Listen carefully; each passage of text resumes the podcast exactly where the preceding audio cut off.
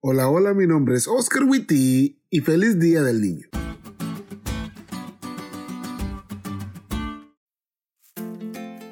Ya sé que hoy no es el Día del Niño, pero hoy vamos a hablar de los niños y de ese día especial.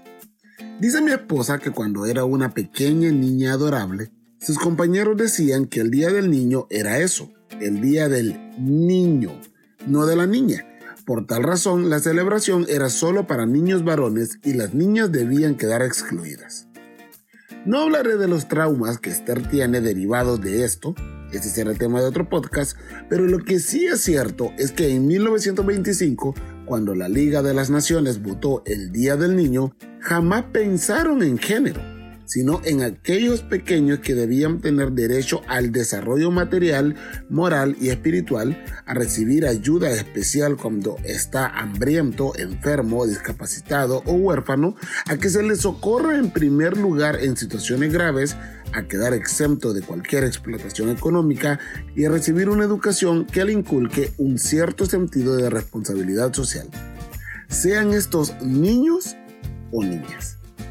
Cualquier niño o niña que cumpla con los requisitos forma parte de esta celebración o conmemoración. Y relacionado con el pacto podemos ver algo similar.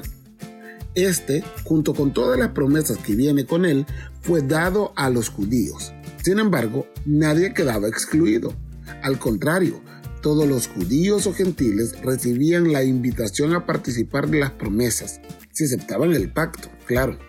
Y aunque los gentiles, es decir, aquellos que no eran judíos, podían abrazar el pacto tal como dice Isaías 56, 6 y 7, porque ese siempre fue el plan de Dios, nosotros también podemos aceptar el mismo pacto de gracia, porque cumplimos con los mismos requisitos. Somos esclavos del pecado, inmerecedores de cualquier favor divino, que necesitamos desesperadamente ser liberados, redimidos y alcanzados por la gracia. Tal como no importa si eres niño o niña para celebrar el Día del Niño, para recibir las promesas del pacto tampoco importa si sos judío o griego, hombre o mujer, esclavo o libre. Todo aquel que venga y abrace el pacto puede encontrarse con el mismo Dios que ofrece la salvación de la misma manera, por gracia, con el mismo Dios que busca a un pueblo que por fe reclamará sus promesas de perdón, y con el mismo Dios que busca escribir la ley en el corazón de quienes lo seguirán en una relación de fe.